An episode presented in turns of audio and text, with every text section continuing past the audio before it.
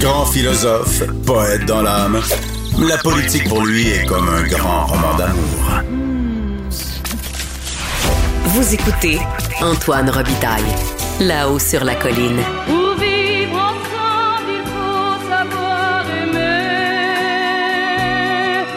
et ne rien prendre que l'on est donné. On vient d'entendre Frida Bocara. Il, pour vivre ensemble, il faut savoir s'aimer. Une chanson dont ma prochaine invitée parle dans son autobiographie. Je pense qu'on peut appeler ça comme ça. C'est Dominique Anglade, chef du Parti libéral. Bonjour. Bonjour, puis merci d'avoir commencé avec, euh, avec cette chanson-là. ben oui, belle chanson, une chanteuse, moi, qui, qui me rappelle euh, mon enfance. Mais expliquez-nous pourquoi vous parlez de cette chanson-là dans votre livre. Ben, en fait, c'est parce que quelqu'un euh, quelqu'un dans, dans le livre me l'a offert pour mon mariage. Euh, alors, pour vivre ensemble, il faut savoir aimer. Alors, c'est une très belle chanson, mais euh, elle exprime beaucoup aussi euh, euh, la manière de se comporter par rapport à, par rapport à l'autre, par rapport à ton conjoint. Euh, beaucoup aussi ce que j'ai vu dans la relation avec, euh, avec, avec mes parents qui sont restés ensemble pratiquement 50 ans. Euh, alors, euh, c'est sur des beaux souvenirs, mais de belles valeurs aussi qui sont transmises par cette, par cette chanson-là.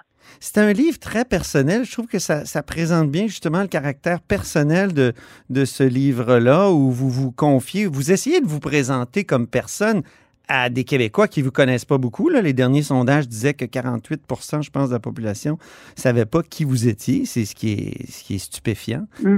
Euh, donc, euh, pourquoi? C'est pour ça le, le, caractère personnel du livre, j'imagine. C'est pour, vous, pour, pour, nous permettre de, de vous connaître mieux. Ben, en fait, d'abord, il faut dire que le livre a été en, en, bonne partie, pas en totalité, mais en bonne partie euh, écrit il y, a, 10 ans. Donc, j'avais, euh, au lendemain du décès de mes parents, euh, j'avais ce besoin de prendre de prendre la plume, puis euh, j'avais tellement peur d'oublier euh, un peu d'oublier ce qu'il m'avait transmis. C'était probablement une, réaction assez émotive, mais d'oublier ce qu'il m'avait transmis, d'oublier ce qu'il m'avait ce qu'il m'avait donné. puis aussi, j'avais peur d'oublier de comment je me sentais à ce moment-là. Alors j'ai décidé de tout mettre sur, sur, sur papier. J'ai écrit, écrit pendant peut-être six mois. Euh, et, euh, et j'ai mis le, et j'ai mis le tout de côté. Mais dans l'exercice, je me suis rendu compte à quel point tout ce que j'avais écrit me permettait de comprendre qui j'étais aussi et, pourquoi j'étais comme j'étais. Et euh, en, faisant la course à la chefferie euh, pour le Parti libéral, euh, je m'étais dit, il me semble que ça, explique beaucoup la raison pour laquelle je me retrouve là, ce qui m'anime, ce qui m'habite, pourquoi je fais de la politique, euh, qu'est-ce que j'ai envie d'amener? Euh, puis je dis que c'est un exercice qui mérite d'être partagé. Mais bon, c'est un exercice -hmm. personnel euh, assez intense. Oui, c'est ça. Ben, c'est un livre à bien des égards touchant. Vous consacrez plusieurs pages, passages, même chapitres à la disparition soudaine de vos parents dans le tremblement de terre en 2010 en Haïti.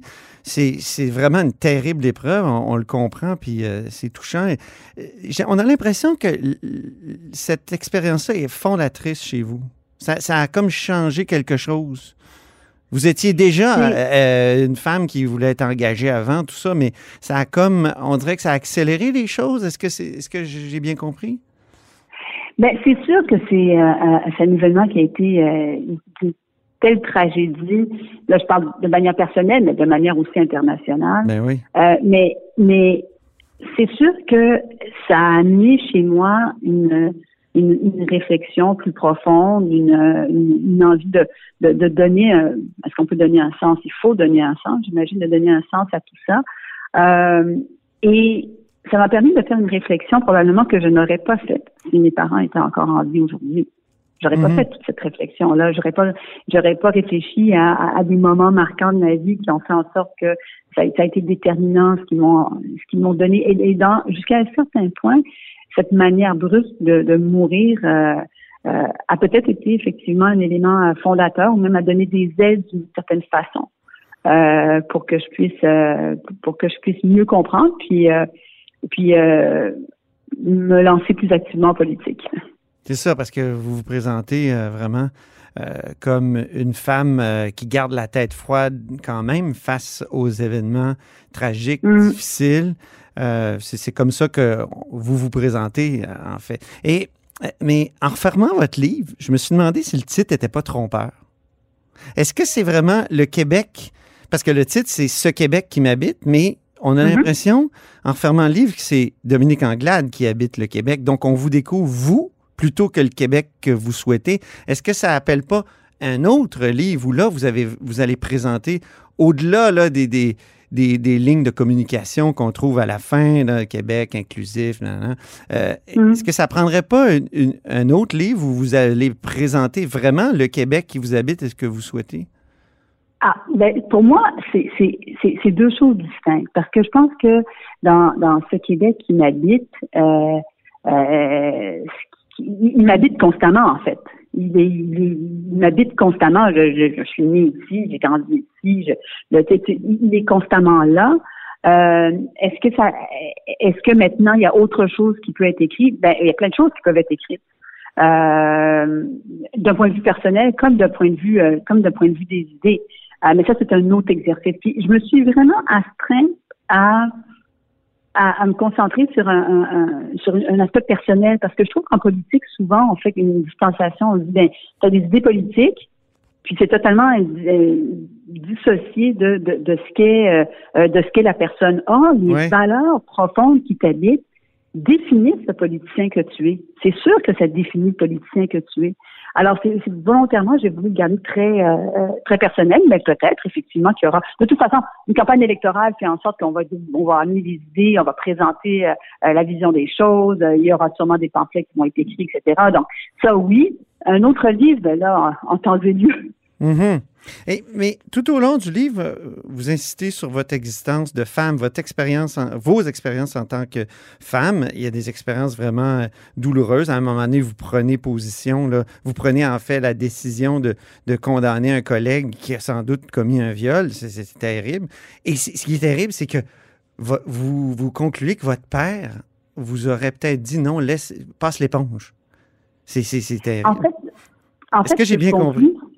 Ouais. Euh, ben, en fait, ce que, ce, que, ce, que, ce que je conclus plutôt, c'est de dire, euh, dans des situations comme celle-là, puis on n'est pas, on n'est pas en 2020, là, on n'est pas en 2021, on n'est pas dans le MeToo du tout. Là, on Ouais, est c'est en 98. quand, ouais. quand ça se produit. Euh, les réactions sont totalement différentes et je me rends compte qu'il y a- un espace de génération. Mon père, ce qu'il me dit, c'est es-tu sûr? Est-ce que, est-ce que, euh, tu es sûr, sûr? Tout le monde me demandait, Dominique, es-tu sûr? Je suis sûr de quoi? Euh, moi, j'entends ce qu'elle me dit, la fille, j'entends ce que le gars me dit. euh, je, je prends la meilleure décision au, au meilleur de mes connaissances à ce moment-là. Euh, mais c'est de montrer que tout n'est pas coupé au couteau, surtout pas à l'époque, surtout pas euh, il y, a, y a- y a plus de 20 ans. Euh, C'était pas aussi clair que ça. Et je dis, si j'avais pas été une femme, je suis pas sûre que j'aurais pris cette décision-là. Je ne sais pas. Ben, mais c'est ça. j'ai l'impression que si j'avais pas été une femme, je pense pas que je, je pense que j'aurais peut-être pris une autre décision. Je pense d'où ma prochaine question. J'entends autour de vous, dans votre parti, de la part de Marie Montpetit, Isabelle Mélenchon, par exemple, que le gouvernement en place est un club masculin, que les femmes ministres sont plus durement jugées que les hommes. Et je me suis euh, demandé, pendant la pandémie, est-ce qu'une femme à la tête du gouvernement aurait pris des décisions différentes? Ben, deux choses. Euh, la première, c'est pas autour de notre parti que vous entendez ça, parce que vous lisez certainement euh, les chroniqueurs également. On a qu'à lire euh, Tom Mulcair qui a écrit là-dessus euh, pas plus tard qu'avant l'air. Je crois qu'il y a des décisions du gouvernement ou de François Legault qui illustrent euh, ce, club masculin-là. Je pense que c'est- on peut, on peut le dire comme ça. C'est pas, c'est pas le Parti libéral qui le dit. Là, je pense que c'est quelque chose qui, de plus en plus, on voit les chroniqueurs qui l'écrivent puis qui réagissent, etc. Non, mais c'est euh, une position de parti, c'est ça que je veux dire. Vous, vous le dites pas beaucoup. On dirait que vous vous, vous laissez faire Non, mais euh, le boulot par je- euh, Marie Montpetit et Isabelle Non, j'ai- notamment? Non, je, la- Isabelle, euh, Isabelle Melançon est porte-parole en matière de, de conditions féminines. C'est normal qu'elle se pose ce genre de ce genre de questions-là. Mais mon point là-dedans, c'est euh, ce, ce n'est pas euh, propre au parti. euh, c'est- pas vrai que c'est le, le- le parti libéral qui décrète ça. Ce sont les actions du gouvernement qui Mhm. sont qui, qui, qui sont notamment euh, euh, illustrées par des personnes qui sont pas des libéraux de nature, mais qui ont des commentaires à faire là-dessus. Est-ce qu'une femme à la tête du gouvernement aurait pris des décisions différentes? Alors, à la deuxième partie de ma réponse, c'est donc que euh, je, je pense que les femmes euh, amènent, amènent autre chose. C'est, c'est ni meilleur ni, ni pire, c'est autre chose. Euh, je pense que la consultation en amont est beaucoup plus présente. Euh, faire en sorte que les équipes euh, autour de soi soient plus multidisciplinaires. Donc que les décisions, on, on, évite moins d'angle mort. Peut-être que la décision de trancher vient un peu plus tard par ailleurs. Euh, mais je pense que la, la, manière de prendre les décisions est, est différente. Ça, je l'ai constaté à plusieurs reprises. Puis il faut un équilibre. C'est-à-dire qu'il faut pas je peux pas dire ça prend ça prend juste des femmes, ça prend juste des hommes, c'est pas ça. Il faut l'équilibre. Mais je pense que jusqu'à un certain point, les femmes gèrent différemment que les hommes. Et d'ailleurs, il y a eu des articles internationaux qui parlaient des, euh, des femmes chefs d'État qui euh, géraient la pandémie. Ils prenaient l'exemple évidemment de euh, de Jacinda Ardern ou et de Angela Merkel, pour ne prendre que ces deux exemples-là, mais ils prenaient des exemples où les personnages gèrent différemment. Mm-hmm. Donc oui, la, réponse est oui, une femme aurait pris des décisions. Lesquelles, par exemple? Quelles différentes? Quelles, euh, ben, je pense que je pense que ça aurait été euh, de, comme je disais tout à l'heure, de consulter davantage en amont des experts. Par exemple, Joanne, hein, experte sur les questions de pandémie. Pourquoi elle n'est pas impliquée dès le départ? Pourquoi elle fait pas partie de la cellule de crise? Je suis toujours posé cette question-là. Je suis toujours posé cette question-là. On a quelqu'un qui a vécu des crises de pandémie internationale pourquoi est-ce qu'elle fait pas partie des personnes que l'on amène en amont pour euh, pour être consultées puis faire partie de euh, euh, je, pense à des experts qui se prononcent constamment au niveau de la santé publique. Moi, il me semble que je les aurais amenés en amont pour prendre ces, ces, décisions-là. Ça, je pense que ça aurait fait une différence dans la manière d'approcher d'approcher la crise. Mm-hmm. Êtes-vous une TDAH? Trouble de déficit d'attente. Trouble de ben, je, vous regarde, je, relis le livre, puis euh, je me dis, vous, vous, même à un moment donné, vous écrivez carrément euh, J'ai peur de l'éparpillement. Je, vous êtes quelqu'un de, Vous avez tellement un désir de. Oui, et puis vos, deux voies ferrées, là, vos deux rails là, que vous essayez de. Euh, êtes-vous un peu. Euh, puis vous dites aussi que vous préférez rencontrer les gens à vous plonger dans vos dossiers, même si vous aimez bien les dossiers. Vous êtes comme tiraillé. J'ai comme eu l'impression que euh, pour l'être moi-même un petit peu, euh, je me suis dit, est-ce qu'elle est en train de nous dire que c'est ça, elle, elle, doit lutter contre un, un trouble? Ben, euh, je, ben, je, je, le vois pas comme ça, là. On ne l'a jamais présenté comme ça. Mais une chose est sûre, par contre, c'est que je, je suis je suis une hyperactive. Alors ça, ça se voit, je pense que ça se sent. Euh, je suis une hyperactive. Euh, je peux me lever à 5 heures du matin puis avoir comme vraiment trois idées, quatre idées. Puis là, je commence à, je commence à texter, dire on devrait faire ça, on devrait faire ça, etc. Je suis une hyperactive. Euh, mais maintenant, il y a le volet, c'est un volet qui euh, qui, à mon avis, cette hyperactivité-là est aussi un peu compensée par le fait que je suis une personne assez rationnelle puis structurée, puis j'aime bien qu'au bout, de bout du compte, on sache exactement où est-ce qu'on s'en va. Donc, je pense qu'il y a un équilibre des forces là-dedans, mais euh, mon intensité, euh, elle, elle, existe, là. Elle existe. Parlons des régions maintenant. À page 251, vous parlez de Serge Simard, qui a été député et ministre. Oui, vous dites, on discute de petits comités informels, de forêts de développement économique, de grands projets au cœur des préoccupations. Et là, j'ai pensé évidemment à mhm. GNL Québec.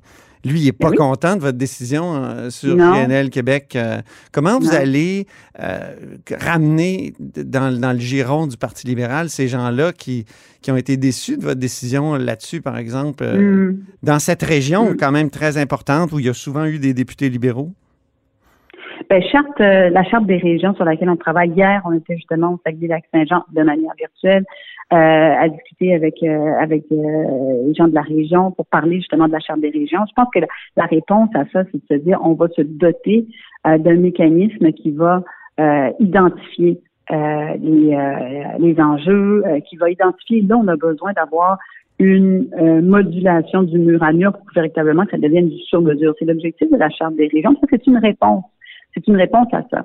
La question de GNL, elle est un peu différente quand même. La question de GNL, c'est euh, on, doit regarder les projets sous trois ans. On dire, est-ce que économiquement ça a du sens? Est-ce que d'un point de vue social ça a du sens? Est-ce que d'un point de vue environnemental ça a du sens? Puis, ce projet-là ne tient pas la route d'un point de vue économique, ne tient pas la route d'un point de vue environnemental. Et plutôt que de dire on va continuer à tergiverser par rapport à ça, pourquoi on ne se le dit pas? Pourquoi le projet, on va, on va utiliser de l'énergie renouvelable dont on s'est doté il y a combien d'années? Il y a plus de 50 ans, dont on s'est doté Et on va s'en servir pour produire de l'énergie non renouvelable parce qu'on pense que c'est une mesure d'énergie de, transition, alors que les marchés sont complètement en train de se transformer au niveau international. Ça change. La COVID, ça change énormément la gueule. Avez-vous reparlé à Serge Simard? Je n'ai pas parlé directement à Serge. Beaucoup de personnes qui ont parlé à Serge. Je n'ai pas parlé avec, Serge, mais ça va me faire plaisir de parler avec Serge parce que j'ai beaucoup de respect pour lui puis j'aime beaucoup Serge. Je sais qu'il est fâché, mais j'aime beaucoup Serge. Puis euh, on prend pas des je prends pas des décisions pour faire plaisir à un ou à l'autre. Je mm. prends des décisions parce que je crois que c'est la bonne décision pour notre avenir.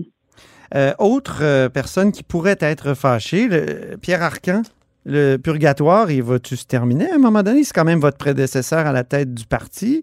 Il a sans doute fait une erreur, il l'a admis. là, il est dépouillé de, de tout dossier. Est-ce que, est-ce que justement ce purgatoire-là va prendre fin? Ben, euh, je, une autre personne pour laquelle j'ai beaucoup de respect aussi, Pierre, euh, qui effectivement a été un prédécesseur, a précédé, pardon, euh, dans mes dans mes fonctions. Puis je peux vous dire qu'il est membre actif de notre caucus. Il a organisé des événements récemment sur la question des femmes, justement, un superbe panel qu'il a organisé. Et puis, ben, le reste... le purgatoire, est-ce qu'il va se terminer?